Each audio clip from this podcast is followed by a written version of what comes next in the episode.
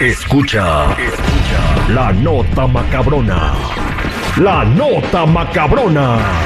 Al aire con el terrible.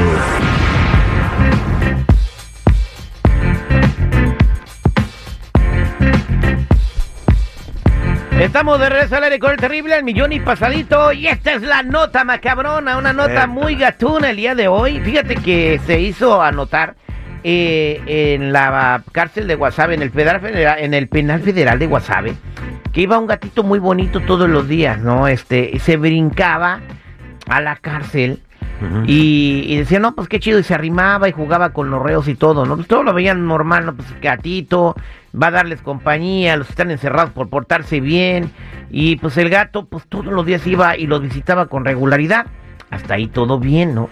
El gato iba y los visitaba, iba y los visitaba, allí en el penal federal de Guasave. Eh, hasta que un día eh, todo cambió, y por culpa de un perro.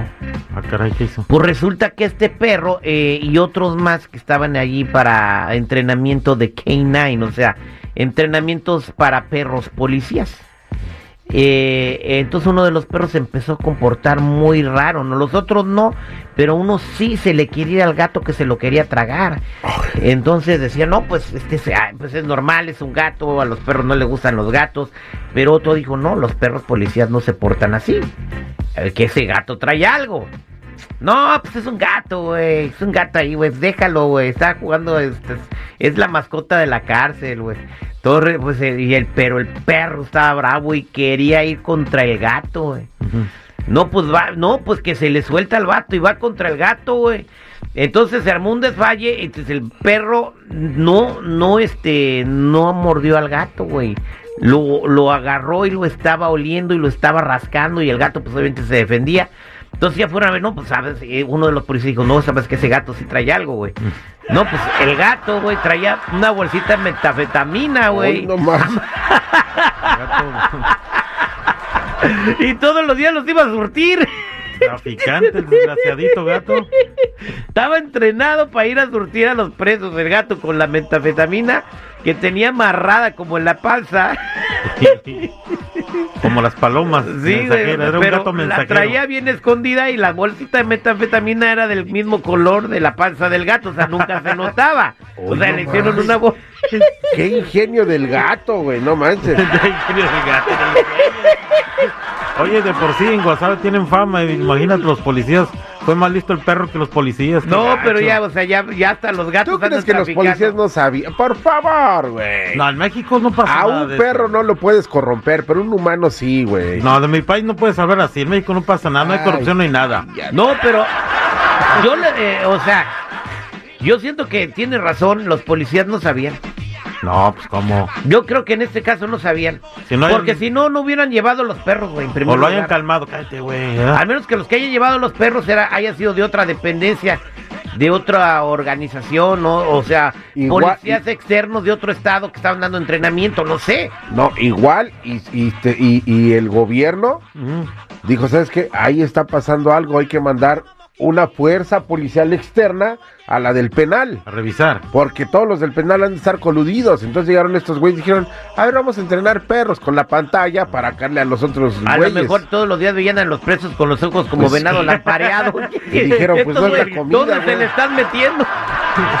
¿Es harina o es qué onda? güey? Solamente en México, gato narco- narcotraficante detenido por perro policía.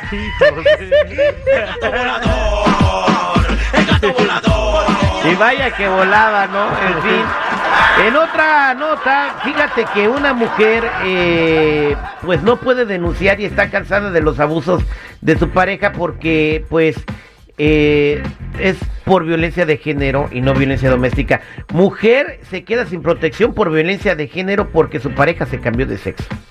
Esto sucedió en Barcelona, España. Fíjate que usuarios de las redes sociales debatieron sobre la noticia que generó la polémica del caso de una mujer que se quedó sin protección por violencia de género luego de que su pareja se cambiara de sexo.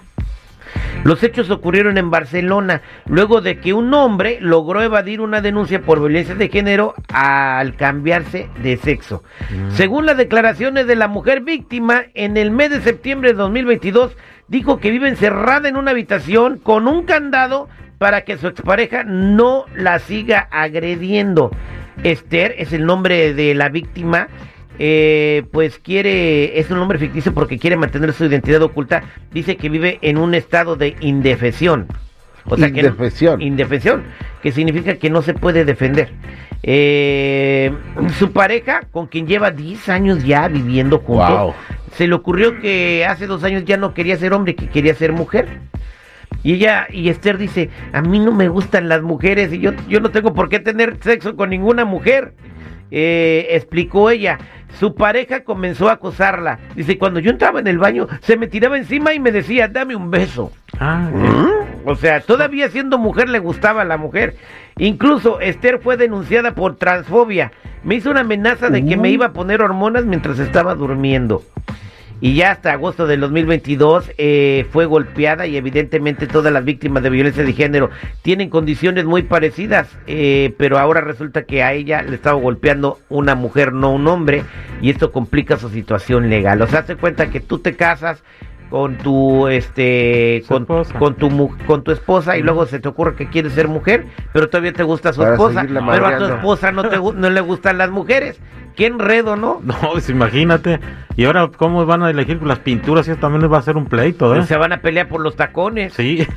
Oye, Y aquí es cuando sale Marco Antonio Solís en esta noticia y dice... ¿A dónde vamos bueno, aquí también nos, nos peleamos por los tacones, ¿eh? Pero este me agarra. Va a haber comida hoy o tacones qué? de asada, güey. No, a ver, a ver, vamos a hacer una tacos. La aclaración. neta. Ayer alguien dijo, Ey. hay que traernos algo para hacernos licuados, Ey. porque si no nos Lo vamos a poner bien marranos. Sí. Y este ya está preguntando que si vamos a tragar o no. Pues va- vamos a tomar Damos licuado. nuestro licuadito, Vamos a claro, de tomar fresa licuado. con blueberries con leche de avena. A ver cuánto. Guácala, no a, coman ustedes esa a cochinada. ver cuánto me aguantan estos Eh, no, hipócritas que Cállate tú, güey. quieren comer sano. Ay, yo no puedo comer ensalada, ¿A ti te necesito gusta la comer grasa. más sano, Chico Morales?